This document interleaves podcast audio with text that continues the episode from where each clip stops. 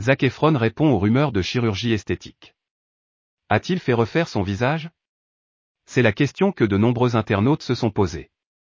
Zac Efron s'est retrouvé au cœur de rumeurs concernant la chirurgie esthétique, et ce du jour au lendemain. Plusieurs clichés ont été partagés sur la toile, où le menton de la vedette paraît disproportionné. Dans le magazine Men Health, l'ex-petit ami de Vanessa Hudgens s'explique enfin. Zac Efron raconte qu'à la suite d'un accident domestique, il a été obligé de se faire recoudre le menton. Un jour, l'acteur fait une chute malencontreuse alors qu'il courait en chaussettes chez lui. En glissant, sa mâchoire heurte une fontaine en granit. S'ensuit un séjour à l'hôpital, où il est opéré et recousu. L'intervention a été périlleuse et en sortant du bloc, le menton de Zac Efron a triplé de volume. La rééducation qui suit l'opération redéveloppe ses muscles et ces derniers sont juste devenus vraiment, vraiment gros. Zac Efron en dépression après le tournage de Bywatch. Toujours dans cette même conversation, Zac Efron évoque également son mal-être après le tournage de Bywatch.